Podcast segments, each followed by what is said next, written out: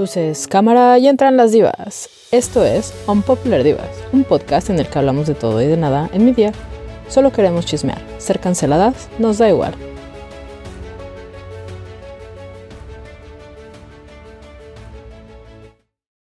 Y sean bienvenidos al episodio número 27 de Unpopular Divas. Y el día de hoy, pues, le seguimos hablando de los premios porque, pues, fueron el día de ayer. Bueno, para ustedes tal vez será hace unos dos, tres días, dependiendo de cuándo saquemos el episodio.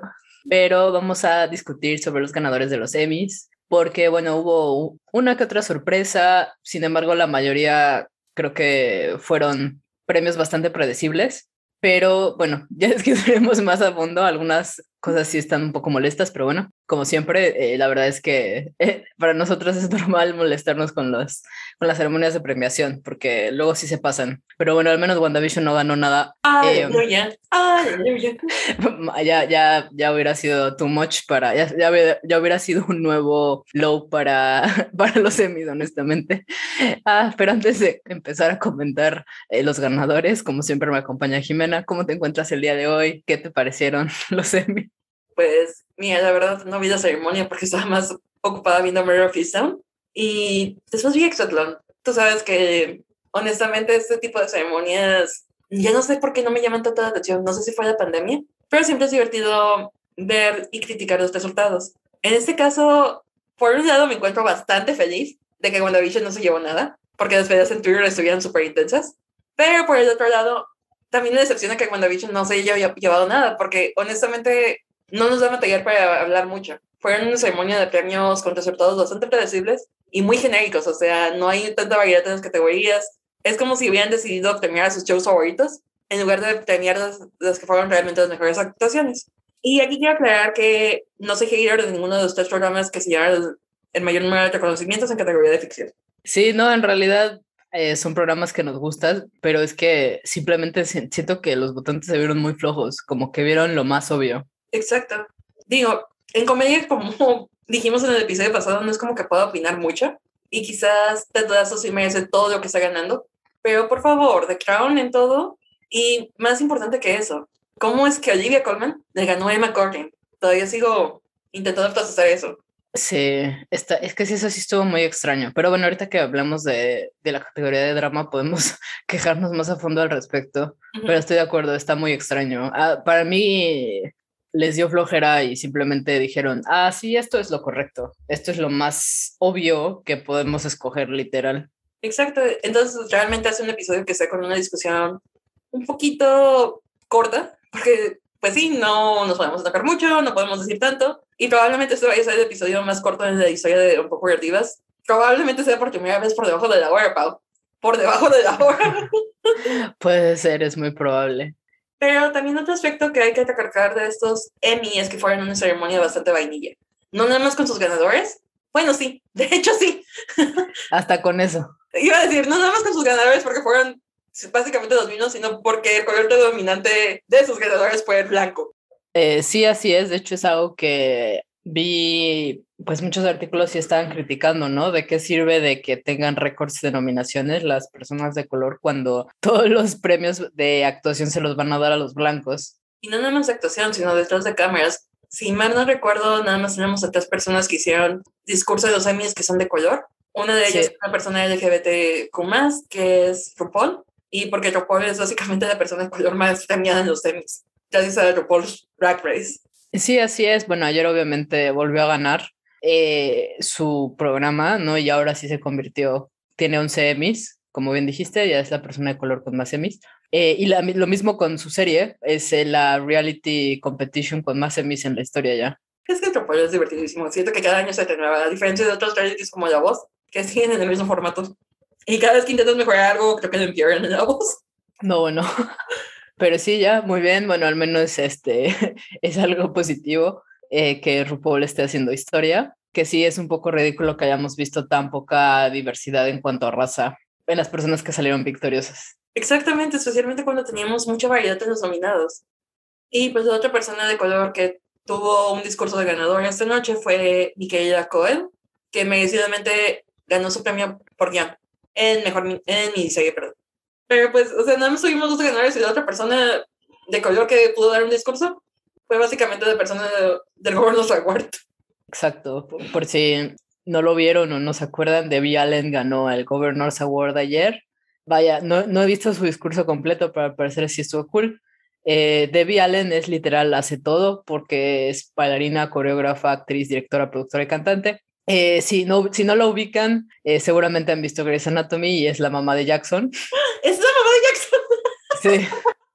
Aquí la que, la que no ubicaba tampoco por el nombre.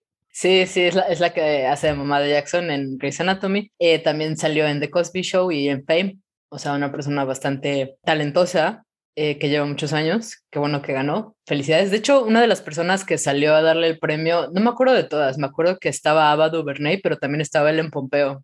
Sí, porque vi una imagen de Ellen Pompeo sobre el escenario, pero no entendí qué era lo que estaba presentando. Sí, e, ella, ella presentó. Es que no me acuerdo quiénes eran las demás que salieron, porque eran varias personas, pero ellas fueron las que le presentaron a, a Debbie Allen, Allen el premio ayer.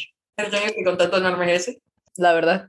Pero bueno, si vemos este atasque, como siempre, en cuanto a representación de raza, pues se está viendo también una cierta tendencia un poquito más realista en cuanto a trabajo detrás de cámaras y en perspectiva de género, porque por primera vez en dirección de series de comedia y drama tuvimos dos mujeres ganadoras. Este, Jessica Hobbs por The Crown se convierte en la cuarta mujer en ganar y Lucía Añelo por Hacks en la quinta. Ahí nada más quiero aclarar que no es en total, o sea, literal es la cuarta en ganar en drama y la otra es la quinta en ganar en comedia, o sea, son diferentes categorías. Categorías, sí, sí, sí. No, es que, es que parece que es la cuarta y la quinta en total, pero no, de hecho es por categoría. Pero verdad sí, sí, las sumas son nueve, o sea, en total son nueve. Sí, no es, no es nada igual, ¿no? Simplemente cabe aclarar que eh, es, hay, hay una diferencia entre drama y comedia, pero sí, efectivamente esto fue, bueno, un, punto positivo, ¿no? De que pues la primera vez que vimos a dos mujeres y cool. Y by the way, guys, si piensan, o sea, que nada más han ganado nueve mujeres en ambas categorías, tomen en cuenta que ha habido 73 ceremonias de Emmy. Sí, yo sé, no es nada, está muy ridículo. Súper ridículo, pero como en la vida real, primero las mujeres blancas para antes de poder pensar en una mujer de color, tomando esas categorías. Eh, sí, es, lo, es triste, pero es verdad. Pero poco a poco. Poco a poco, al menos es un pequeño avance.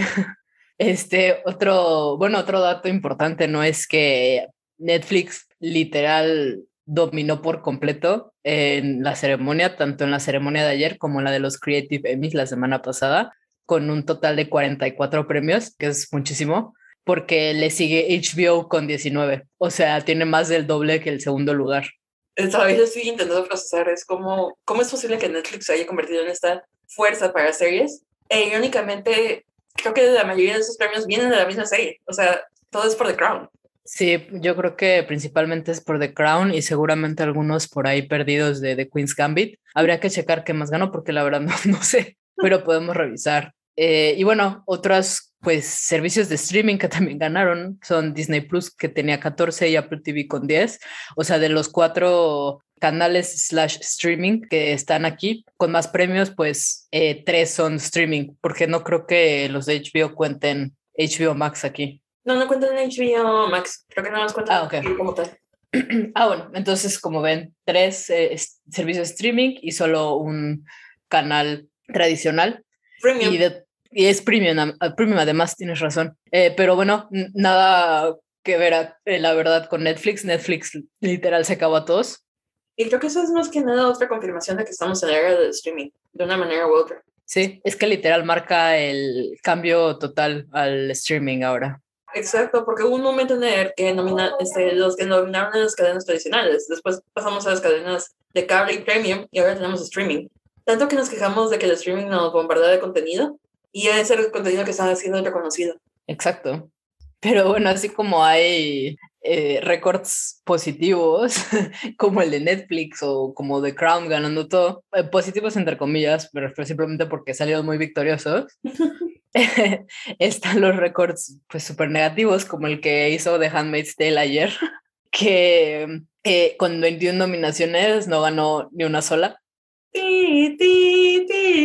El récord anterior era de Mapman, que tenía 17 eh, sin ganar nada, y esto fue en el 2012, o sea, sí, pasaron bastantes años, pero bueno, ahora The Handmaid's Tale tiene la fortuna de ser la gran perdedora de los Emmys. Y digo, me sorprende porque Mad Men es reconocida como una de las mejores series de los últimos años, especialmente por su lado oscuro del mundo de la publicidad, pero parece que a los votantes de los Emmys no les agradaba ese lado oscuro en su momento. Sí, no, a, a veces pasa igual de Handmaid's Tale ha ganado en otras ocasiones, o sea, digo, no es que nunca haya, haya, ganado nada, quizá ahorita también ya como en su cuarta temporada, pues ya no tiene el mismo peso. Exacto, a lo mejor no tiene el mismo peso y aparte la serie en sí empezó a perder un poco de fuerza de la segunda temporada en adelante. La primera es muy impactante, pero creo que la leímos, no me acuerdo si tú me pasaste el artículo que se estaba convirtiendo en una especie de torture porn. Sí, te acuerdas. Sí, es que yo vi la segunda temporada y la verdad sí luego es como de, ay, oye, pues cuánto sufre esta gente. Y es que cuando crees que ya va a estar todo bien, o sea, parece que, ah, sí, ya por fin Jun se va a escapar. Jun sola decide quedarse y es como, ¿por qué? O sea, no entiendo. Bueno, que si no me equivoco, se decide quedarse por... Por su hija. Por su hija, entonces. Claro. O sea, logra salvar, salvar a su nuevo bebé. Creo que era hijo, no me acuerdo. Sí, creo que era niño. Sí, es niño, ¿verdad? El bebé. Eh, el, el, pequeño sí lo salva, pero ya es como, me voy a quedar, tengo que ir por mi hija, no me puedo ir sin mi hija. Pero de todas maneras es como uh, más, más, drama, ¿sabes? Es un poco frustrante y a veces siento que las escenas de tortura han ido evolucionando, o sea, empezaron siendo un poquito no tan sutiles, pero ya se están convirtiendo en gore. Con cada temporada es más gore. Ah, bueno, es que pues como ya llevan tanto, es que The Handmaid's Tale yo creo que era para una temporada. Quizás dos. Quizá tal vez a lo mucho dos, sí. Porque es una, es que es, es una serie muy fuerte y, y, si la alargas tanto, pues pasa eso, que tiene que ser cada vez más impactante, cada vez más violenta. Oye, Game of Thrones, ahí te hablan. Ajá, sí, ¿no? Entonces, eh, eh, yo creo que tiene ese problema también. Obviamente no dudo de que el, los actores son increíbles, la verdad, pero pues ya, ¿no? Sí, ya, paren, por favor. O sea, paren. Pero honestamente creo que hubiera preferido que hubiera ganado en una categoría de Guns nada más para no estar. Y aquí ganó The Crown, y aquí volvió a ganar The Crown, y aquí volvió a ganar The Crown. sí, hubiera sido bueno variarla un poquito. Exactamente, y eso es lo que... Sí, estábamos celebrando que los Oscars fueron tan variados que realmente no hubo una película que se convirtió en la gran ganadora de la noche. Tienen que llegar los semis a decir, no, pues saben qué, a nosotros sí nos gustan los bloques. Sí, pues digo, el año pasado ya ves que hicieron lo mismo con Schitt's Creek. Aunque Schitt's Creek se, se lo merecía, no me estoy quejando. sí, y como te digo, no es como que todos merezcan, pero sí hay unas cosas que es como de un poco cuestionable de tu parte, señor. sí, claro, bastante. Bueno, no, nada más que The Crown pues ganó todo ayer, literal. Eh, y fue el primer drama en ganar todo de las categorías principales. The Crown Prince Puff. Ah, y el otro récord positivo que olvidamos mencionar. Yo sé que cuando hablamos de los nominados no hicimos mucha mención, y de hecho creo que hicimos el comentario de que John Oliver va a ganar otra vez en Talk Show, y pues, ¿qué creen? John Oliver volvió a ganar. Sí, John Oliver volvió a ganar, o sea, por sexto año consecutivo, o sea, ya es demasiado, o sea, estoy de acuerdo que John Oliver es lo máximo, pero... That's Week Tonight. Pero es que no sé, o sea, ya seis veces, es como, o sea, como si no hubiera shows nuevos. Exacto, que hubiera otros conductores que le pudieran hacer un poco de competencia. Yo sé que John Oliver es magnífico, pero estaba nominado con Stephen Colbert, estaba nominado con Conan y estaba nominado con Trevor Noah. Sí, oye, es que ay, pues, deberían darle chance a Trevor Noah. Van a romper el esquema de vainilla. Sí, eh, sí, porque de hecho me dio gusto, porque de hecho vi que Steven Colbert había ganado algo, yo dije, ay, a lo mejor no ganó, pero no, Steven, Steven Colbert ganó otra cosa. Creo que es uno que se llama Best Variety Talk Series Live, que era un especial que hizo de las elecciones del año pasado. Y dije, ah, Steven Colbert ganó, qué bonito, porque nunca gana, no sé si ha ganado antes, pero pues últimamente no gana porque siempre gana John Oliver. Pero Last Week Tonight. Y probablemente eso de Last Week Tonight sea los 19 premios de HBO. No sé si ganó, vamos a revisar qué más ganó, porque creo que hay varias categorías también de, de, de talk show. Sí, varias. A ver, es que Variety Talk Series es, lo que, que ganó. Ajá. Sí, sí, sí. Sketch Series obviamente ganó Saturday Night Live, como siempre, o sea, como si no hubiera más series en este mundo. Como, no, y deja tu el amor de Saturday Night Live ya es aburrido. Sí, tiene cosas buenas, pero la verdad es que ya da, ya da flojera. Llevan demasiadas temporadas, siempre ganan, o sea, mira, aquí está el que ganó Steven Colbert. Ah, sí. Variety Special Life se llamaba. Me encanta. Democracy Last Touch. Building Back sí. America Great Again. El título. Está muy bueno.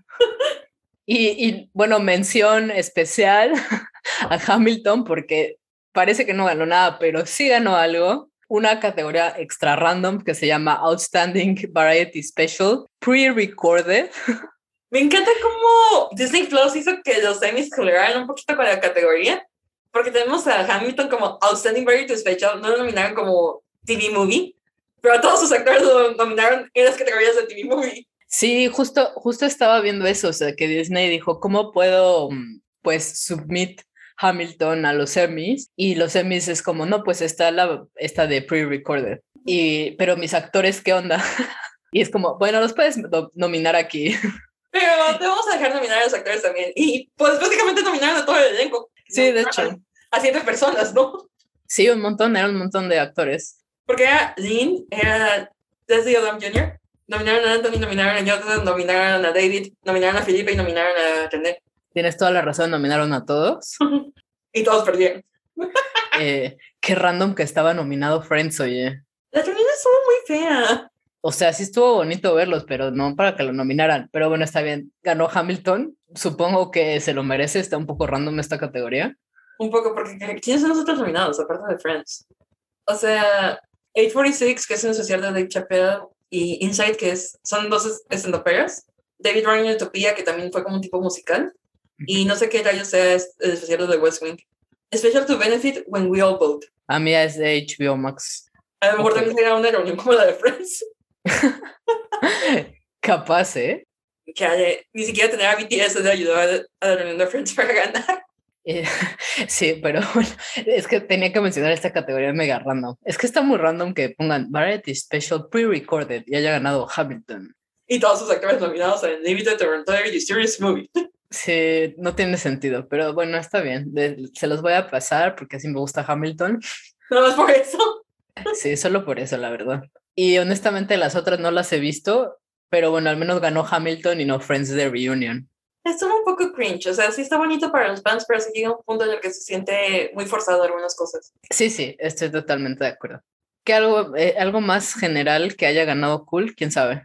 Creo que no. Creo que no, ¿verdad? No, creo que no. Pero bueno, esos son nuestros comentarios generales. Vamos a hablar de las categorías en un poco resumidas, porque pues la verdad hubo muy pocas ganadoras en total.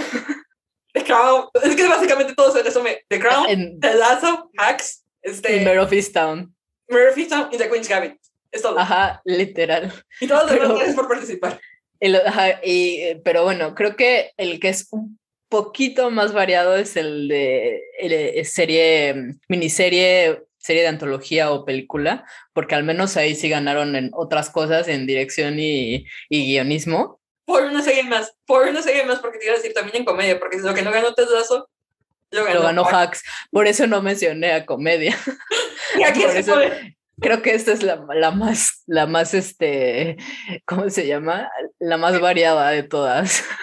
Por un solo ganador. Un solo ganador. Un, solo ganador, porque todo lo demás fue lo, fue lo mismo. Y bueno, aquí ya dijimos, ¿no? Que Michaela Coel fue de las pocas mujeres, bueno, personas en general de color en ganar. Cabe mencionar que ganó, bueno, ganó por su serie I May Destroy You, por guionismo, que ya lo escribió y de hecho está basado en una experiencia personal que me parece algo muy poderoso. Y nada más eh, importantísimo aquí, que es la primera mujer negra en ganar esta categoría. Estamos en el 2021 y eso acaba de pasar. 73 ceremonias después.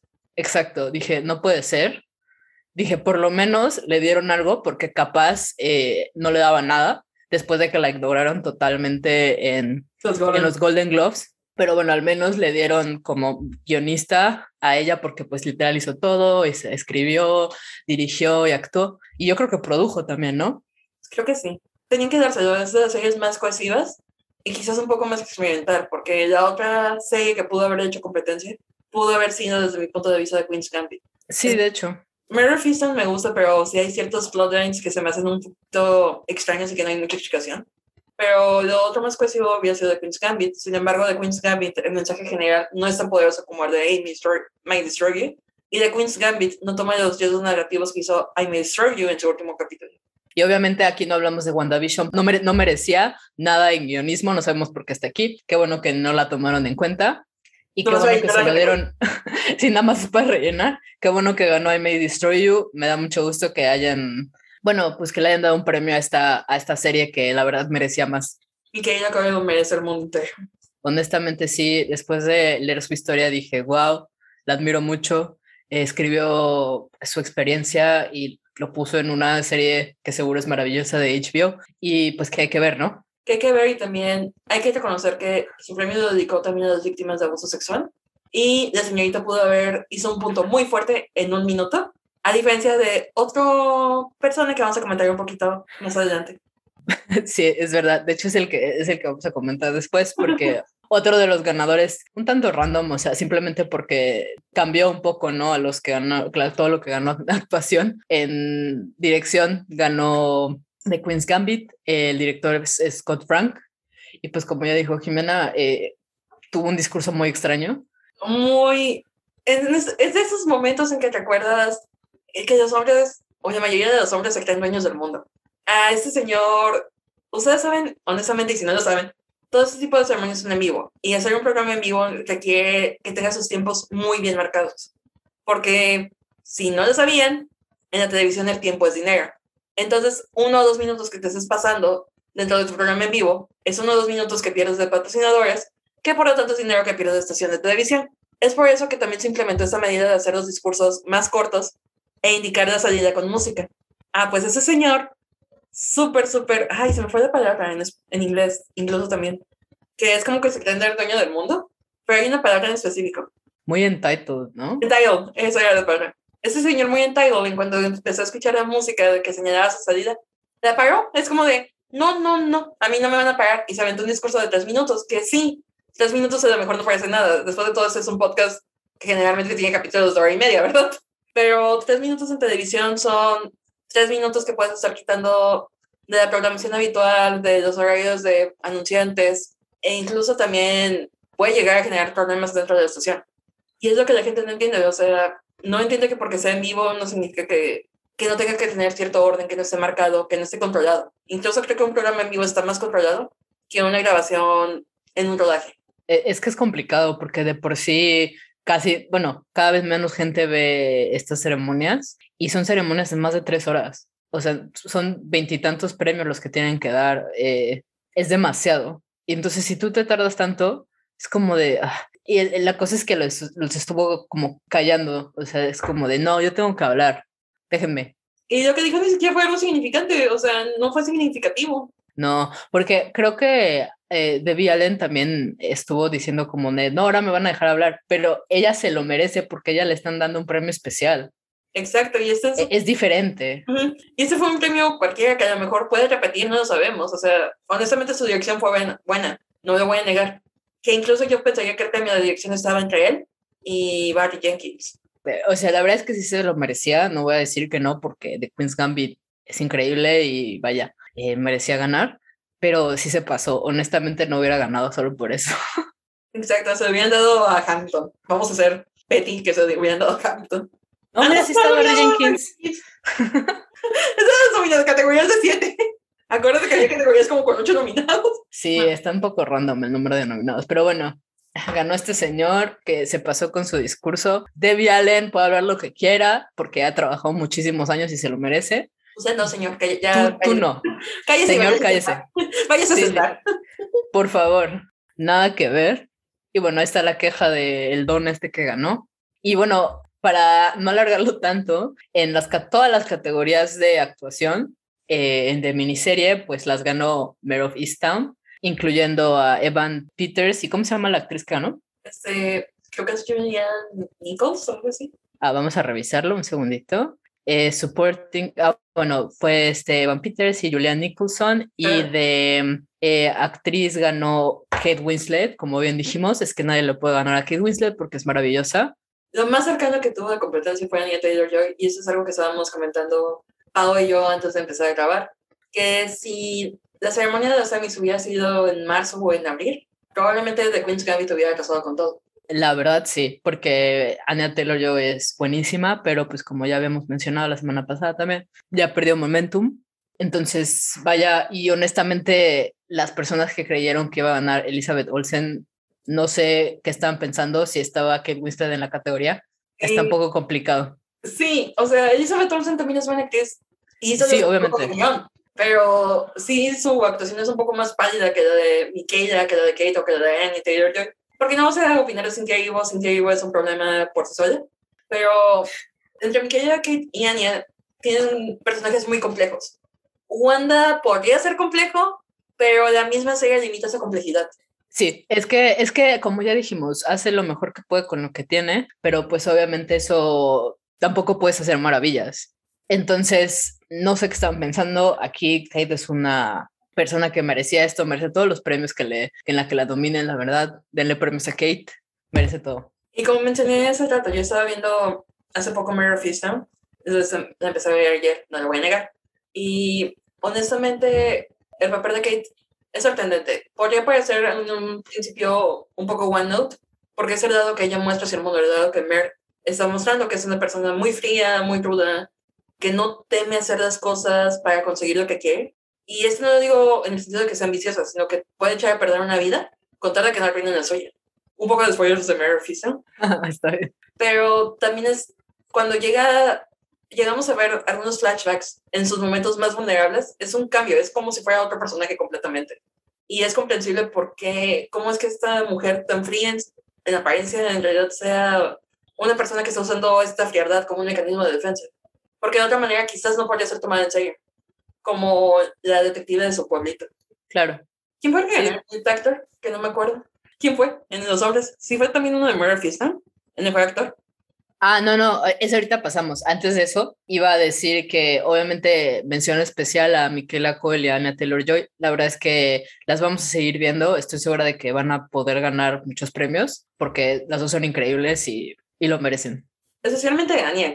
Hoy en la mañana estaba viendo un tweet de que quizás Anya no ganó el Emmy, pero no hay una semana en la que no sepamos que Anya está en X o Y proyectos. Es, Exacto. Actualmente es el mundo de Anya y estamos viviendo en él.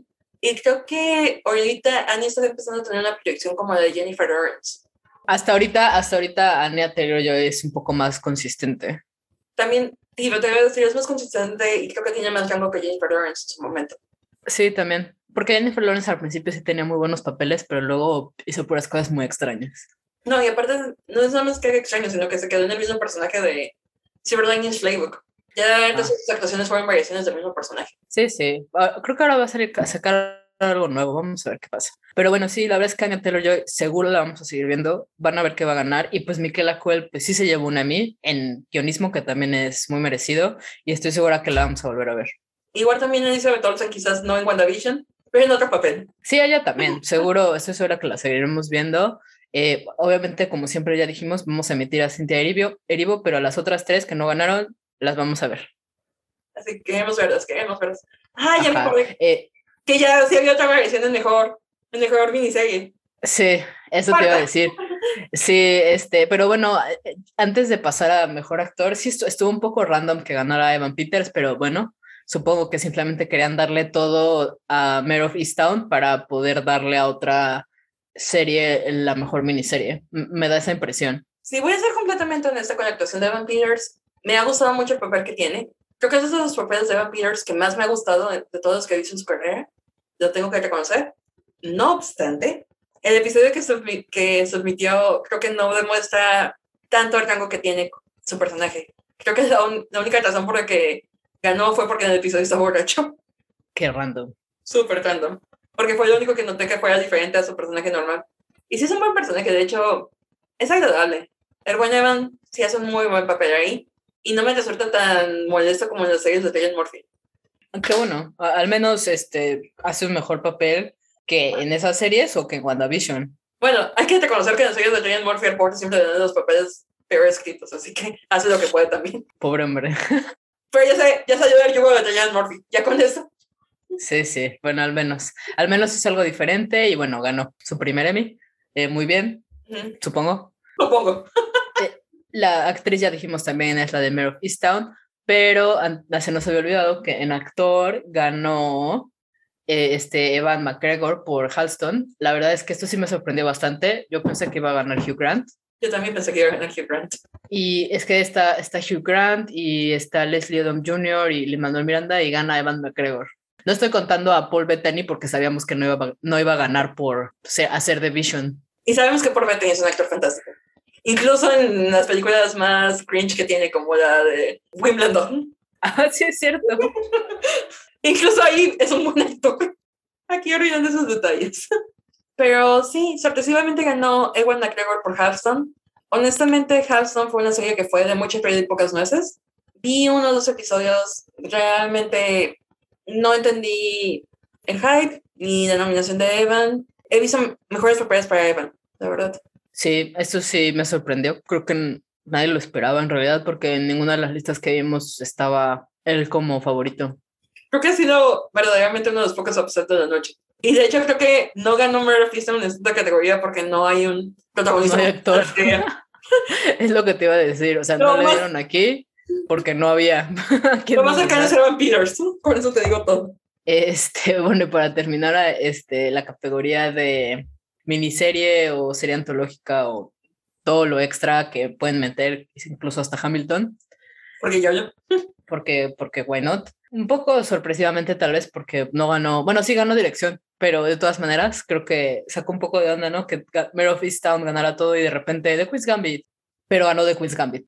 Es que, bueno, como lo mencionaba, creo que The Queen's Gambit como serie es más cohesiva y más fuerte y más sólida. Mientras que Mare of Easttown sí tiene algunas cositas como que no están tan bien consolidadas o que todavía falta un poco del misterio, digo, apenas llevo cuatro capítulos, me faltan los últimos tres. Entonces sí es comprensible porque haya ganado The Queen's Gambit. Sin embargo, a mí lo que me sorprende es, no sé, la falta de reconocimiento tanto hacia I May Destroy You, que es un tema muy actual, del cual deberíamos de hablar más, y hacia The Underground Railroad. Incluso estaba leyendo un artículo que dice que a lo mejor las posibilidades de The Underground Railroad de ser más conocida o incluso llegar a más gente fueron un poco aplanadas o incluso cortadas por el mismo Amazon en la manera en cómo lo distribuyó. Porque, como te he comentado, The Underground Railroad es una serie muy pesada con capítulos de una hora mínimo. Y Amazon, en lugar de, dosificar esas series, un modelo que adoptó para The Voice, un modelo que Disney utilizó para WandaVision, en lugar de intentar dosificarlo, lanzó todos los episodios de una. Entonces, si ves un episodio o dos y te sientes pesado y ya no puedes continuar, entonces ya no ves el resto de la serie. Y creo que eso hizo que perdiera el impacto de The Underground Railroad. Sí, de hecho tiene sentido. Es que hay series que sí funcionan como en un formato de un nuevo episodio por semana y hay otras que no, como WandaVision. Es lo que te iba a decir, WandaVision no de un episodio por semana. WandaVision tuvo que haber sido lanzada todo de una. Igual Loki. The Falcon de Winter Soldier podría ser cuestionable. Es de las que todavía estoy medio en defense de que se pudo haber funcionado semanal. Bueno, así de o pudo haber funcionado todo en una creo que esa es la única serie que tiene ese beneficio de la duda. Igual que What If, porque What If son episodios completamente distintos, pero por ejemplo de Mandalorian, creo que también se podría haber lanzado todo en una. Sí, claro, de Mandalorian funcionaría mucho mejor así. Este, incluso The Voice, creo que se pudo haber lanzado todo de una. Sí, The Voice también funciona así, honestamente. Yo, es que esas yo las he visto de una, pero sí, de Underground Railroad debe ser pesado, entonces no es algo que puedas ver de una, como tipo de Handmaid's Tale, que luego no puedes así verlo de una porque son temas muy densos. Pues de hecho, el esquema de Julio era que lanzaba un episodio de Handstring por semana. Sí, por eso. Es que se me ocurre esa, porque esa también cuando salió sí era así como de, ay, qué depresión. Pues igual con The Underground Railroad, como el tema es muy pesado de la esclavitud. O sea, uh he visto un episodio, vi un episodio de dos meses, quiero seguir viéndolo, pero todavía me sigue pesando. Claro. Entonces creo que eso arruinó un poco las posibilidades. Y siendo honesta, creo que, las, que las, esas cuatro miniseries, con excepción de WandaVision, tienen algo importante que decir y tiene una temática muy fuerte y me alegra que hayan sido reconocidos. WandaVision nomás estuvo ahí para llenar la categoría. Sí, porque yo no sé qué les regaló Disney, la verdad, porque nada que ver aquí. Bueno, a lo mejor nos te ganó acceso exclusivo a, no sé, a la grabación de la siguiente película de Marvel, algo así como de, no sé, te los viajes a Emily en Paris. Puede ser, quién sabe. Pero bueno, después de esto creo que vamos a saltarnos la trama y honestamente en drama no hay mucho que podamos decir más que The Crown ganó todo, básicamente. Literal. Sí, literal ganó todo. Eh, pues eh, la mayoría de eso lo esperábamos. Solo voy a mencionar que en dirección en, y en guion ganaron por el episodio final. Y vaya, nos esperábamos que ganara Josh O'Connor, totalmente merecido. Su interpretación de Charles es fantástica desde que salió la temporada anterior. Puedes empatizar un poquito con él. Empatizar. Sí, lo puedes empatizar, exacto, que no es lo mismo que simpatizar. Ganó él y ganó obviamente Gillian Anderson por su interpretación de Margaret Thatcher, que ya sabíamos que iba a ganar, ninguna sorpresa ahí. Lo que sí me sorprendió, primera sorpresa, porque hay dos, es la de actor de reparto. Honestamente, me sorprendió mucho que ganara Tobias Menesis porque no lo esperaba. Yo tampoco. O sea, Tobias es muy buen actor. Me gusta mucho en su episodio de Modern Love. De él que hablaremos en el próximo episodio, por cierto, spoiler. Pero que haya ganado por The Crown me parece sorprendente, porque especialmente porque las personas más desabridas en esta temporada fueron tanto Tobias como Olivia Colman, desde la tercera temporada. Sí, está muy extraño, a mí me sorprendió, eh, y sobre todo porque en esta categoría teníamos a Michael K. Williams, que era el gran favorito para ganar, no solo porque acaba de fallecer, sino simplemente porque su interpretación es muy buena, tú lo has dicho y lo hemos leído también. Eh, sí, entonces me sacó mucho de onda que simplemente le dieran a, a Tobias porque querían que The Crown ganara todo. The Crown Supremacy, creo que tiene eso como la amenaza de que The Crown está por terminar. De cierta manera, creo que por eso es que Tobias haya podido ganar. Su última temporada en The Crown, porque ya a partir de la siguiente ya tenemos cambio de actores, si no me equivoco. Sí, sí, ya tenemos todavía dos temporadas, pero ya tenemos nuevos actores, como siempre cambian cada dos temporadas. No me acuerdo quién es el que va a ser el nuevo este, Prince Philip. No, ¿No era uno de los que salen de Two Pops el que va a ser el nuevo Prince Philip? Ah, sí, tienes toda la razón.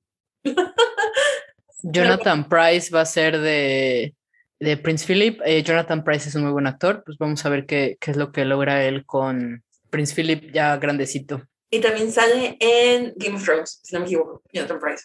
Sí, sí, tienes razón. Sí, tenemos a Doris Umbridge como Queen Elizabeth. Oh, esto es algo que me sorprende, ¿eh? Johnny D. Miller como el primer ministro. Eso sí no lo esperaba. Ok, qué random. ¿Qué haces aquí, Sick Boy? De Sick Boy a primer ministro. Dominic West como Prince Charles y Elizabeth de Vicky como la princesa Diana. Me preocupa, no me preocupa tanto eh, Queen Elizabeth o Prince Philip, porque a lo mejor pueden hacer algo mejor. No sé si que, mejor que, que Claire Foy, ¿verdad? Pero. No, es que Claire Foy puso la vara súper alta. Sí, oye, bueno, Claire Foy y Vanessa Kirby honestamente, pero el dude que haga de Charles, pobre, ¿eh? porque la verdad es que Josh O'Connor es maravilloso. Pues también West no es mal actor, pero no se parece nada a Charles. No, no, no de la manera en que Josh O'Connor se parece a Charles. no, o sea, no es mal actor, pero sí va a ser un poquito complicado y Elizabeth de Vicky me gusta como actriz, pero también Emma Corrin puso un presente muy alto. Creo que Emma Corrin y George O'Connor fueron, hicieron lo que hicieron, hicieron lo que hicieron vaya de la repetición, pero hicieron lo mismo que Claire Foy y Vanessa Kirby en su temporada. Si algo siento que Elena Bonham Carter sí se acercó a la actuación de Vanessa Kirby, porque se siente más natural la transición entre esos personajes. Sí, estoy de acuerdo. Me acuerdo que en cuanto cambiaron, eh, ¿cómo se llama? Actores de la segunda a la tercera temporada, recuerdo haber visto una escena con Helena Bonham Carter en la que hace, algo hace y dice, y la manera en que, lo, que se mueve dije, ah, es que eh, se parece tanto a Vanessa Kirby. Sí, o sea, sientes que son la misma persona. Claire Foy y Olivia Colman hicieron cada quien su papel. Y desde mi punto de vista, Claire Foy fue sumamente superior.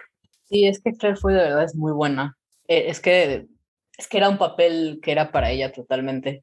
O sea, era tan para ella que le, le dieron un Emmy por tres segundos que sale dando un discurso. E igual también, volviendo un poco también a Prince Philip, creo que incluso este, Matt Smith fue un mejor Prince Philip que Tobias Nancy. Claro, Matt Smith también fue muy bueno. Sí, este, Tobias como que no tenía ese lado, se sentía muy forzado al lado arrogante de Prince Philip. En cambio, con Matt Smith era supernatural, lo cual no sé qué, qué significa para eso. Sí, está un poco curioso, pero pues vamos a ver, eh, no sé, hay que esperar, supongo que ahorita apenas todavía están grabando, ¿no? Las nuevas temporadas de The Crown, pero sí, definitivamente, creo que ese es el problema de The Crown, o sea, obviamente es una de sus ventajas que se va renovando, pero al mismo tiempo, pues los actores tienen estas varas súper altas que vienen ya desde las primeras temporadas. Que lo que nos lleva al segundo upset de la noche, que fue, bueno, tercer upset, si los voy contando, que fue que Olivia Colman hubiese ganado sobre Emma Corey como mejor actriz protagónica. Eh, para mí esto no tiene nada de sentido. Amo a Olivia Colman. La verdad es que la mayoría de las veces que gana estoy de acuerdo, pero aquí no, aquí tenía que haber ganado Emma Corrin. Sí, todos amamos a Olivia Colman, let's face pero no, o sea, en este caso simplemente no, no tiene sentido. Y volvemos a lo mismo. Olivia hizo su interpretación de la reina, pero Elizabeth pero la hizo muy parecida a la reina que hizo en The Favorite, que son personas completamente diferentes. Y aparte creo que esto es algo que muy poco se dice, pero creo que McCorrin se comió en pantalla a Olivia Colman cada vez que estaban juntas. Es que McCorrin es maravillosa, o sea, de verdad yo no sé cómo pudieron escoger a Olivia Colman sobre McCorrin en esta ocasión. O sea, Olivia Colman, British National Treasure, la verdad es que la amo mucho, pero de verdad no, no entiendo, es una decisión que de verdad no entiendo. Sí, creo que me hubiera esto divertido más que hubiera ganado, no sé, NJ Rodríguez o incluso Elizabeth Moss. Pero tener a Olivia Colman como ganadora no me hace sentido. Sí, para mí no. O sea, de verdad, Olivia, te quiero, pero no. Simplemente aquí no iba. Aquí no iba y no, no es posible. Es, creo que es que somos de las pocas personas en el mundo que no les gusta Olivia Colman como Queen Elizabeth. Sí, tal vez. Es que creo que hay momentos en los que digo, ah, muy, o sea, sí, me, hay momentos en la serie que sí digo, ah, muy cool Olivia Colman, pero son momentos. No es como Emma Corrin que la ves y cada vez que la ves es Lady D metida en su personaje, en su manera de, de hablar y todo, que me impresiona que no la hayan seleccionado. A mí también. O sea, Emma Corrin merecía terminar su temporada de premios ganando todo. Honestamente, y es que así como ganó Josh O'Connor, tenía que haber ganado ella. Exacto. Y aparte porque funcionan en pareja. Sin Emma siendo Diana, Josh O'Connor no hubiera podido sacar lo mejor de él como Charles. Charles siendo George O'Connor, Emma no hubiera podido sacar lo mejor de sí como Diana. Porque esas mejores escenas de ambos son cuando están juntos. Que sí. La tensión y la energía, el magnetismo, no sé, es, no puedo describir con palabras esa energía que tienen cuando están juntos. Aunque sean enamorados o cuando están peleando, pero tienen algo. La pantalla saca chispas con ellos. Estoy totalmente de acuerdo. No entiendo Supongo que simplemente querían dárselo a Queen Elizabeth o a lo mejor no querían crear tanta controversia dándoselo a, a la persona que hizo de Lady D, que me parece un poco ridículo, ¿no? Porque si hasta los Golden Globes se animaron. Aunque creo que también aquí lo que más pudo haber influenciado es que, perdón, influido, es que es Olivia Colman, la persona que está en el papel. Y los Emmys, sí. nos dimos cuenta, tienden a irse por los nombres grandes. Sí, Tal vez, yo creo que se fueron por lo fácil. Pero también hay una categoría muy complicada y que de hecho, lo dije para mí, la persona más débil en esta categoría era Olivia Colman y fue la persona que ganó. Quedé como... Sí, oye, está muy raro. Ah, pero bueno, pues es que ni qué hacer. Eh, The Crown ganó todo. también ya dijimos que ganó mejor drama, mejor serie de drama, eh, que me parece que es la primera vez que gana esta categoría. ¿Sí? Wow. Creo que sí, podemos, podemos revisarlo, pero por ahí leí que era la primera tiene 21. Sí, estuvo nominada en 2017. Janice Wu ganó como mejor actor. Mira, la primera vez no ganó esta Claire Foy. Ganó en Costumes en 2017. Cine Casting, Production Design. Que bueno, vaya, en Costumes y Production Design lo puedo entender. Writing, Visual Effects. No voy a preguntar por qué, pero. Está muy extraño. No ganó Vanessa, no ganó Matt.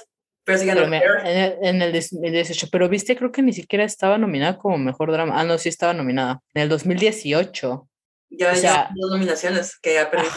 Pero también estuvo como drama en 2017. Ahí está, Outstanding Drama. Drama Series. Ah, ok, ya. No lo había visto. Ok, entonces en 2017-2018, aquí está drama, pero aquí sí ganó Claire Foy. Obviamente tenía que ganar en casting. ¿Cómo no? Estuvo en 2020. En 2020. No había ganado. Chan, chan, chan, chan. Es la primera vez que, que gana The Crown. Ya lo confirmamos. Y en 2020 también estuvo nominada Olivia Colman y no ganó, entonces probablemente le dieron el premio. Justo porque se va.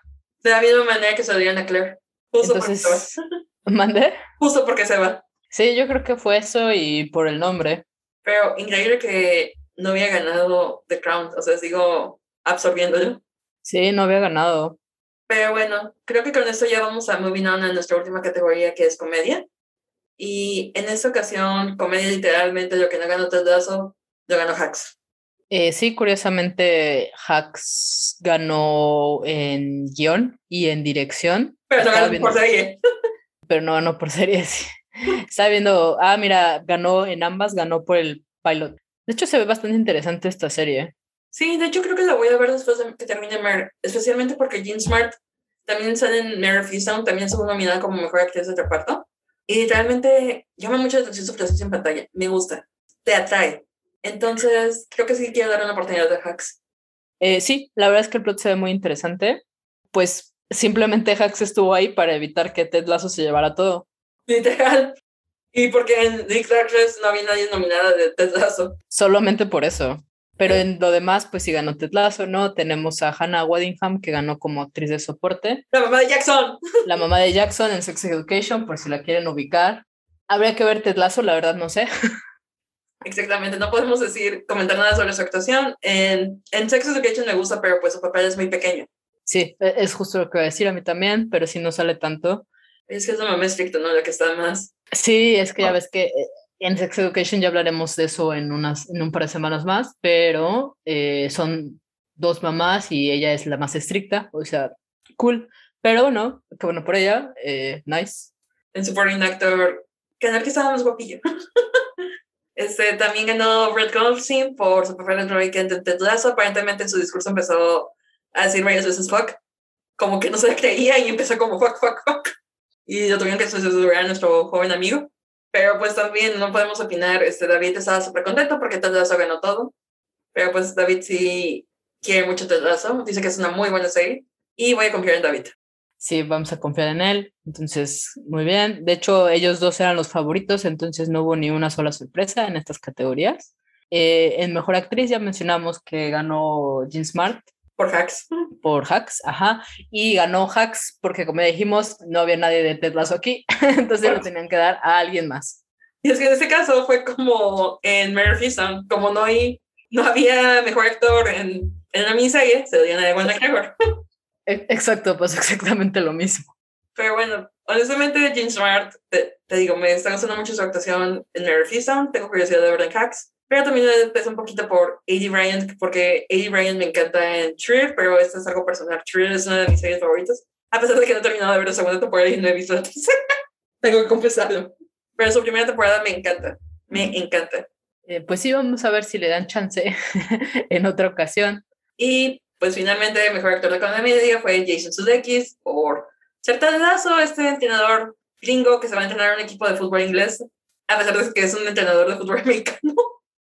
Y pues mejor serie de comedia, como estaba Ted pues ganó Ted Lasso. Eh, sí, pues sin sorpresa. Creo que básicamente Ted Lasso fue la mitad de los premios de Apple TV. Yo creo que sí, ¿eh? Pero sí, sin sorpresas en comedia, la verdad. Entre, se los repartieron ahí entre dos series. Hubo un poquito más de variedad que en Tama. un poquito más, por lo menos. Eh, pues habría que verlas porque la verdad no las hemos visto, pero pues sí llaman la atención, sobre todo porque ganaron muchas cosas. Sí, bueno, todo eso ha estado ganando en toda la temporada. Y Hacks creo que no había tenido tanta mención hasta ahorita, pero creo que suena como la historia de mi vida, en cierta manera, entonces quiero verla. Porque cosa con los escritores frustrados es mi, es mi vida, es mi vibe. Eh, no sé, la verdad es que no he visto cómo fue el discurso de Jason Sudeikis. Espero que haya estado un poco más despierto que la vez pasada. Esperemos, esperemos de todo corazón que no haya sido tan fuck, fuck, fuck como el de su compañera de reparto. Lo voy a buscar, me da curiosidad de ver qué, cómo le hizo ese, ese amigo. Creo que estaba tan sorprendido el pobre amigo. Sí, oye, pobrecito, pero bueno. E, este hizo su deck la vez pasada, no, no sabía qué decir. Puede que ahora sí ya se haya caído y haya preparado un discurso. Esperemos que sí, digo, si era el favorito. También la vez pasada era el favorito y tú lo hizo. Pero es que creo que la vez pasada, este, creo que estaba en Inglaterra. A lo mejor, ¿sabes qué? A lo mejor estaban grabando la segunda temporada porque hace poco se acaba de estrenar la segunda temporada de Ted Lasso. Si bien las nominaciones de Ted Lasso ya me son por la primera temporada, creo que igual también se las dieron a Ted Lasso porque están viendo la segunda temporada ahorita. Y creo que también son capítulos semanales, hablando de... Ay, ¿por qué son así? así como de por qué. Pues no sé. Hay unas cosas que funcionan mejor de manera semanal, Pau. Ya hablamos de eso. Sí, ya sé. Está bien. Está bien. Pero hay otras que no. Por ejemplo, Tokyo Revengers ya te has terminado la temporada, ya lo puedes ver. Yeah, la voy a ver por favor, necesito discutir esas cosas contigo también. Y ya me vi. Nuevo capítulo de Un por Arribas, especial toque Revengers, como si no hubiera hablado de eso con David. algún día tal vez podamos hablar de eso. Algún día, algún día. Pero bueno, creo que no hay otra cosa que podamos añadir sobre los Emmys. Creo que ya hablamos todo.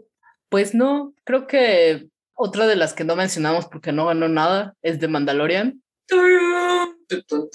Es otra, la otra gran perdedora de la noche. La otra gran perdedora, sí. Seguramente ganó algunas cosas en los Creative Emmy Awards porque es de Mandalorian. Y tiene un bonito diseño de producción, lo que sea de cada quien. Exacto, pero estaba empatada con The Crown con mayor número de nominaciones en total, incluyendo los Creative Emmys porque tenían 24 ambas, pero de Mandalorian no ganó nada. Igual, vaya, ya sabemos que tampoco debería haber estado nominado en las categorías principales, pero bueno. Pero ya merece más que WandaVision. Lo merece más que WandaVision. Estoy totalmente de acuerdo contigo. Pero tendrán algunas decisiones cuestionables los Emmys, pero bueno, por lo menos no se lo dieron todo a WandaVision o no le dieron nada, que pues la verdad yo no sé por qué está nominada siquiera, pero por lo menos no le dieron premios. Le dieron premios creo que nada más de eh, técnicos, pero principales no se llevó nada. Sí, lo que se ve aquí en el diseño de producción de WandaVision es muy bueno, igual que su diseño sonoro. Entonces, sí, está bien que le hayan dado por eso, pero de las categorías principales era como de, wait, what? Sí, nada que ver. La verdad desentonaba bastante. Y en cierta manera es como hablar de las películas de Nolan, o sea, entiendes por qué ganan en los premios, pero a veces te cuestionas porque son en las categorías principales. Ay, por cierto, no te conté el chisme de Nolan, ¿verdad? No te conté. ¿El chisme de qué? De Nolan. Ah, no, ¿qué hizo ahora? Este ya rompió con Warner por siempre, se fue creo que a, a Universal, pero estaba demandando ciertas cosas para su siguiente película. Su siguiente película va a ser sobre uno de los creadores de la bomba atómica y estaba demandando a los cuatro estudios que fueron para entrar en la negociación. No sé si Warner también haya mandado a un representante pero ni siquiera era negociación, era todo completamente one-sided. O sea, no era como de, demandó control creativo de la película. Demandó este, un presupuesto de 100 millones de dólares, un presupuesto de marketing equitativo, creo que de cada dólar ganado el 20%. Y lo otro que también pidió es que, y eso es lo que más me molesta, que el estudio que haya, que vaya a soltar su película no puede estrenar nada las tres semanas antes y las tres semanas después. ¿Qué le pasa? Está enojado porque nadie fue a ver Tenet, ¿verdad? Sí. Ah, y aparte, último, la ventana de exhibición entre cines y streaming tiene que ser por de más de 100 días. Por ahí decían que eran 120 o 130. Pero, ¿por qué tanto? Pues, ¿en qué, ¿en qué época vive Christopher Nolan? O sea, sí me gustan sus películas, pero la verdad, Tenet no es buena película. nadie la fue a ver porque nadie le entendió seguramente. ¿Y por qué no llamaba tanta atención? O sea, pobre John David Washington y Robert Pattinson que hicieron un trabajo increíble, pero se veía como si fuera Inception 2. Pero es que, o sea, Nolan, nadie, solo tú tenías la culpa de que nadie fue a ver tu película, ni siquiera fue culpa de Warner. No, y les ha hecho la culpa de Warner por haber atrasado la película, que porque la estrenó en septiembre en lugar de estrenar en verano, en medio de una pandemia. Pero si estaban cerrados los cines, ¿cómo iban a estrenarla? Pues sí, y aparte porque el señorito quería que se estrenara en cine, y aparte se enojó porque pues también lo pusieron en HBO Max. Pero es que, es que Tenet creo que sí salió primero solo en cine. y ya después lo pusieron en HBO Max al mes. ¿o? sea, además de todo, todavía le dijeron, ah, ok, entonces la vamos a poner en HBO Max después, no como tenían pensado al principio. Y es que no le fue bien taquilla, pero eso no es culpa de Warner. No, es culpa de la pandemia, pero pues el señorito está haciendo su berrinche. De la pandemia y de Nolan, porque no es tan buena la película pues no, a lo mejor si hubiera sido buena una película la gente hubiera hecho de boca en boca, por ejemplo, con Inception. O por ejemplo, ahorita, bueno, claro, ahorita tal vez ya es un poco diferente, ¿no? Pero por ejemplo, ahorita eh, eh, Shang-Chi que salió hace unas semanas, le fue muy bien en taquilla porque a la gente le está gustando. Exacto, igual si Black Widow hubiera salido en el cine, creo que también le hubiera ido bien en taquilla. En taquilla no le fue, o sea, creo que la, el primer film le fue bien, creo que ya después cayó mucho, pero bueno, también estaba en Disney Plus, entonces no sabemos en realidad cómo le, cómo, cuánto ganó en Disney Plus. Pero Shang-Chi, por ejemplo, le está yendo bien, pero es porque este, no, no lo he visto, apenas lo voy a ver, pero sí, la gente está hablando bien de la película. Esa es la diferencia, Christopher Nolan. O sea, no tienes que ser una película que nada más tú entiendas, sino que el mundo tiene que entender. Que tenga un plot. lo más importante. Pues es que, oye, este, no tiene plot. No, pero qué guapo se ve Robert Pattinson. Sí, obviamente, pero no sé. Bueno, o sea, visualmente será muy buena en lo que quieras, pero la película no tiene plot. Y sí, no puedo argumentar contra eso. Todavía sigo. Hubo un punto en el que me dormí tanto en la película con los ojos abiertos que no supe en qué momento llegó Aaron Taylor Johnson a la película. que fue como de, ¿y tú qué haces aquí? Yo, yo la estaba viendo y yo decía, ay, ahorita seguro voy a entender todo. Y acabó la película. Es que yo la vi en el cine, además, o sea, además yo sí le hice caso a Christopher Nolan. Tú sí cooperaste para su Yo sí cooperé, o sea, con todo y que lo cooperé, él no ayuda, él solito. Eh, yo la fui a ver y dije, ahorita seguro voy a entender todo y va a ser cool. Y acabó la película y fue de, no entiendo el sentido de esta película. Y me sorprende mucho, o sea, el cambio que, de Dunkirk, que es una película muy sólida, Tenet. Pues sí, pero bueno, así pasa, ¿no? Así como Denis Villeneuve ahorita sacó Dune y al parecer Dune no está la gran maravilla, suele pasar. Ay, Daniel, he escuchado muchas opiniones encontradas, pero una de las cosas que me da risa también es que Denis Villeneuve oh, también atacó a Marvel, porque la moda entre los directores que son reconocidos, que tienen cierta visión y que sus obras son intelectuales. Está de moda decir que Marvel nada más es formulaico y que las películas se dividen en muchas partes y que nada más una película es como una antecedente para la otra. E irónicamente dicen que Dune no se entiende por completo sin, porque nada más se queda como en un punto de mitad que ocupa una secuela. Eh, sí, de hecho es lo que le estaban criticando mucho, ¿no? Que andaba criticando las películas de, de Marvel y así, y su película es lo mismo. Exacto. Y Dune, de verdad, no me llama tanto la atención. O sea, quizás me llamaría un poquito más si no fuera porque Timothy Chalamet como el protagonista. Sí, a mí tampoco, justo por eso, porque quiero mucho a Denise Villeneuve, pero no la quiero ver, o sea, no me dan ganas de verla justo por Timothy. Exacto, Timothy y su actuación de, pues, plana, oh, tiene la misma cara. Sí, lo mismo siempre. No, y sabes, o sea, y escuchar, o sea, primero o sea, está Timothy y además eh, la gente dice que está, pues, para los estándares de Denis Villeneuve, está X. Y te digo, yo escucho lo contrario, pero también escuché una opinión muy positiva de alguien que el libro. Eso está curioso, porque vaya, puede ser una película, puede ser una buena adaptación, eso no quiere decir que sea buena película. Eso es importante. Una buena adaptación no hace precisamente una buena película. Por ejemplo, si hablamos de Million Dollar Baby, creo que ya nos estamos haciendo del tema de los Emmys, porque empezamos Así es como Emmys más chismecito de cine. Million Dollar Baby no es una adaptación fiel este Million Dollar Baby es adaptación de dos cuentos, porque en sí Million Dollar Baby si fuera adaptada literalmente sería como un corto de media hora. Entonces, no por eso deja de ser una muy buena película. Claro. Porque eso no es una adaptación fiel. Sí, es que eso, es que puede pasar, ¿sabes? Puede ser una muy buena película, pero una pero a lo mejor como adaptación no es tan buena. No puede que no sea fiel, que simplemente se vaya por otro lado totalmente diferente, pero a lo mejor la película es buena. Exacto. O al revés, que a lo mejor es una buena adaptación, pero como película no funciona tan bien. Y sí hay cosas que no funcionan también como película o como serie. Por ejemplo, yo soy de esas personas que siempre va a decir que me gusta más, un poquito más el principio de Full Metal, Alchemist de 2003 a Full Metal Alchemist Brotherhood.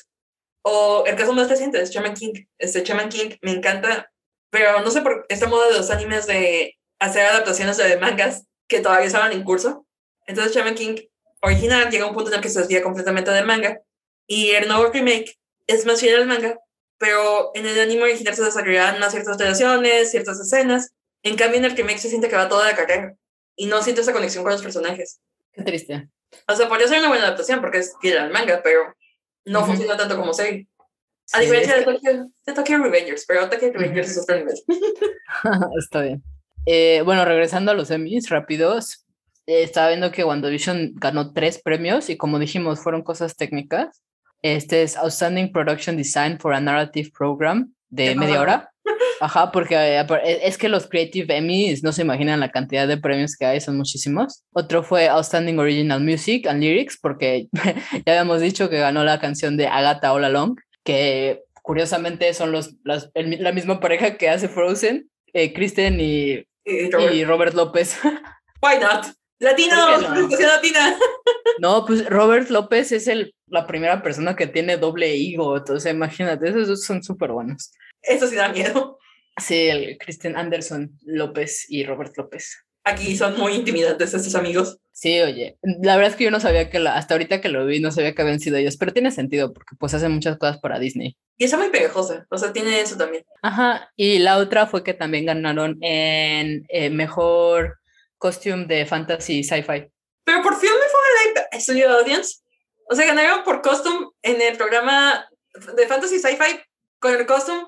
La Film Before Life Studio Audience es el de los 50. Sí, ¿no? Es el primero. Creo que sí. O sea, sí, es el primero. Es como de, ¿cómo rayos ganaron uno de fantasía con vestuario de los 50? Sí, es un poco extraño eso. Sí, mira, es el primero. Ay, no puede ser. No puede ser. Ay, oye, está, es que random. Supongo que la nominaron en esa categoría solo porque es este. Mm, sci-fi. Sci-fi, ajá. Pero hubieran buscado, no sé, algún episodio donde realmente hubiera vestuarios más de sci-fi que eso. Ah, bueno, está bien. Eh, extrañas decisiones de, mm, de los semis. Iba nada más checar que The Mandalorian ganó nada. Ah, no, sí. Tiene 14 Emmys, todo bien. y tú, nada. O sea que sí, eso es gran perdedor. 39 nominaciones en total y 14 Emmys, pero estas debe de incluir las del año pasado. Eh, vamos a ver qué ganó este año rápidamente. Mira, ganó eh, cinematografía por single camera de media hora, aclarando porque al parecer son diferentes categorías. Eh, prosthetic makeup por The Jedi, obviously. Ha de haber sido por el personaje de Ahsoka. Justo. también ganó Outstanding Music Composition for a Series. Ajá, el score. Bueno, yo que Warren se me, me dice el mundo. Es lo más Star Wars que he escuchado sin ser John Williams. Sí, está muy cool. Y creo que este año, no, mira, todavía ganó algo más. Ah, sí. Sound Mixing, eh, Visual Effects. Obviamente. Obviously, eh, Stunt Coordinator, ok. Stunt Performance. Mm, curioso. Makes sense. Ah, mira, ha ganado score dos veces seguidas. ¿Es en serio que es la segunda vez que nominan a Giancarlo Esposito? ¿Por qué? El nombre. Eso se seguro que nada más es el nombre. Qué molesto. Bueno, está bien. Porque parece que la academia te cae bien a Giancarlo Esposito. Sí, oye. O sea, yo sé que es buen actor, pero yo no lo nominaría, pero para nada por de Mandaloriana que ver. Al que deberían de nominar y no nominan es a este Pedro Pascal. Ese sí, deberían de nominar a Pedro Pascal. Solamente porque no podemos ver la mitad de su interpretación no significa que sea una buena no sea una buena interpretación. Justo por eso deberían nominarlo. Sí, y de hecho creo que si habláramos de qué es actors, creo que hay mejores que es actors en The Mandalorian que Giancarlo Esposito. Tan solo en esta temporada creo que a Mark Hamill merecía más de nominación. Y es mucho decir. Es mucho decir. o sea, Carl Weathers me encanta en su papel en The Mandalorian y también Timothy Oliphant, pero Giancarlo Esposito. ¿Por qué? Es que ¿por qué son así? Por eso me caen gordos a mí. Creo que a todos no me acuerdo si fue en los Simpsons que decían que los Emmys no que eran de chocolate o eran los Grammys, uno de los dos. El caso es que eran mis. Pero bueno, creo que ya no tenemos nada más que añadir, ¿verdad? Eh, me parece que no. Eh, simplemente, en resumen, pues la verdad no se arriesgaron en nada. Eh, no sirve de nada que haya más diversidad en las nominaciones si no le van a dar los premios a esas personas. Exacto, o sea, los Oscars están empezando a entender eso. De hecho, porque sí, siento que sí vemos más diversidad o sea, sí estuvo un poco random lo de los actores principales en los Oscars, pero de todas maneras, o sea, sí vimos un poco más de diversidad en general que ahorita. Bueno, también tome en cuenta que el random fue más que nada el upset de que haya ganado Anthony Hopkins sobre Chadwick Boseman. Sí, pero, ah, no, pero los actores sí fueron negros, ¿verdad? Los de reparto. Sí, creo que sí. Porque ganó o Daniel Kaluuya, obviously, y este, yo no me acuerdo, fue hace tanto. si lo quieres buscar. Porque, o, sea, obviamente me acuerdo de Anthony Hopkins y de esta. Ah, ya sé, claro, no, sí, sí, claro, fueron los actores de reparto, porque fue esta. Eh, la coreana. Ah, sí, la abuelita, ¿no? La abuelita. La, que estaba súper feliz de estar cerca de Brad Pitt. Sí, sí. ah, fue lo máximo esa señora. Sí. Que por cierto, ahorita está en la lista de los Time 100. Ah, oui, oui, lo merece lo mereces, lo máximo, esa doña. Eh, pero sí, en actores de reparto sí se llevaron por lo menos los actores de color. Sí, porque en, en New York es McDonald's, pero la otra competencia era Viola Davis. De hecho, sí. Y era una categoría que no se podía predecir. Sí, era, era la categoría imposible. Pero bueno, sí, los semis, muy mal emis, la verdad es que creo que deberían de haberse tomado un poco más de, de riesgo. O sea, si ya los estás nominando, dale chance de ganar a esas series que al, tal vez sean menos conocidas que The Crown, pero lo merecen. Exacto. Hay otras series que también merece que llamen la atención y quieras o no, este, el ganar un Emmy hace que la gente sienta más curiosidad por esas series que antes. La verdad, totalmente. O sea, yo tengo muchas ganas de ver Ted Lasso, Hacks y Mare of porque ganaron.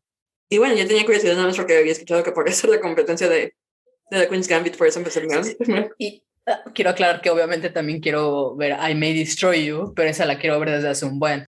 Yo también, pero eso no tengo todavía, no estoy en el lugar mental para aguantar. Sí, yo más bien porque no lo he encontrado, pero sí, sí la quiero ver desde hace un buen. Ventajas de HBO Max y haber aprovechado la promoción de para siempre por 75 pesos. Sí, pero es que creo que acá no hay HBO Max todavía. Bueno, aquí también tardan un ratito en llegar y ya están empezando a anunciar Star Plus, pero ya. Basta con los servicios de streaming. Ah, es que ya, eh, es que acá Star Plus está incluido con Disney. Y acá no, aquí, no sé por qué, o sea, creo que también en Estados Unidos está incluido Star con Disney Plus, pero aquí no se pagaron, aquí en México. Está muy raro. Honestamente, yo no sé por qué es diferente, pero acá sí está incluido. O sea, yo nomás pago la mensualidad. Bueno, no, de hecho, yo pago el año de Disney Plus, bien Mm. fancy, y está incluido. Creo que ya podemos sacar nuestro episodio. Creo que ya no hay más, más que decir. No. Excepto que fueron los premios muy vainilla. Yes. Y que estoy un poco decepcionada, pero no sorprendida. Sí, yo tampoco. Emma Corrin merecía más. Michael K. Williams me decía más. Michael K. Williams merecía más. Algún día haremos justicia. Algún día cuando Emma Corrin tenga su quinta, séptima nominación. Sí, ya, ya la vi. Eh, Es que es muy talentosa esa chava. Seguro va. La vamos a seguir viendo. Sí, esta generación viene con mucho talento y eso me encanta. O sea, no me preocupa ni por ella ni por Anya Taylor Joy. La verdad es que van a regresar. O sea, Anya Taylor Joy ya está, ella ya está en Last Night in Soho.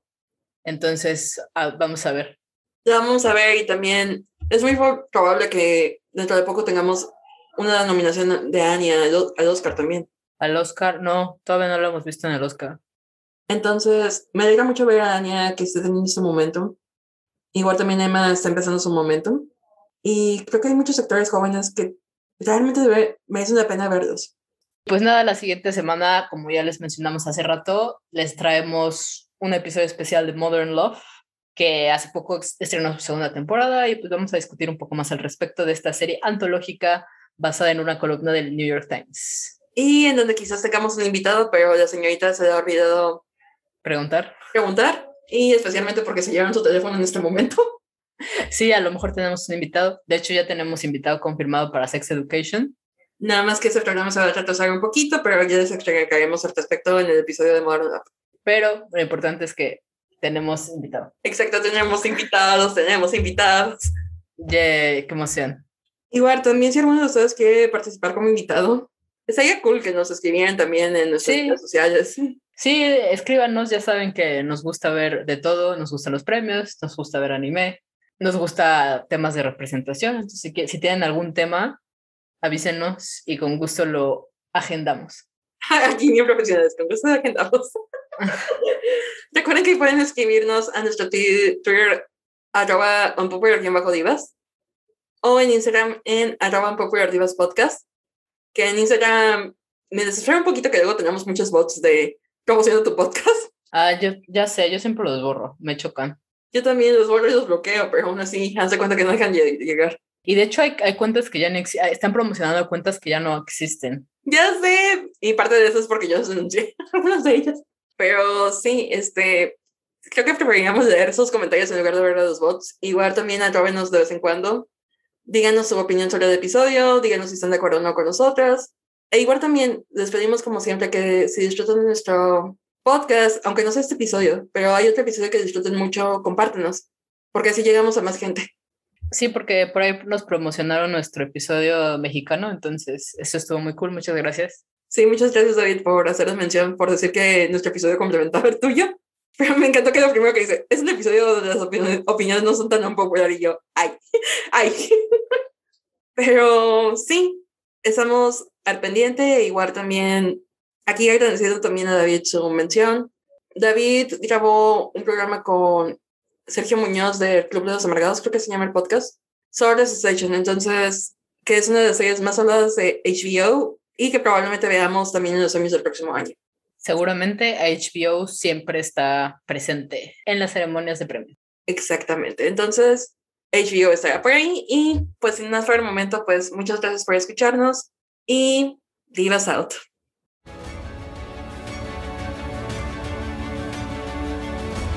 Esperamos que hayas disfrutado este episodio. Sigamos la voz de nuestros dedos, babies. Divas Out.